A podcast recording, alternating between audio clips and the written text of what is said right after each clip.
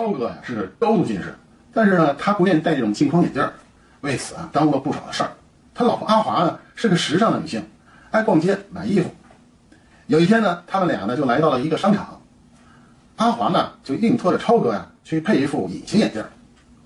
这时呢，他自己就开始在各家服装店里面呢逛起来了。眼镜店那个女店员呢非常热情，给超哥啊验了光啊，挑合适的隐形眼镜儿，还让他试戴。可是超哥呀，之前没戴过隐形眼镜儿，对佩戴呢非常不熟练，折腾了好半天，他勉强戴上。哦吼，哎，这时候售货员小姐呢，就见他这种这个凌乱的样子呢，就上前关切的问他：“先生，这副怎么样？合适吗？”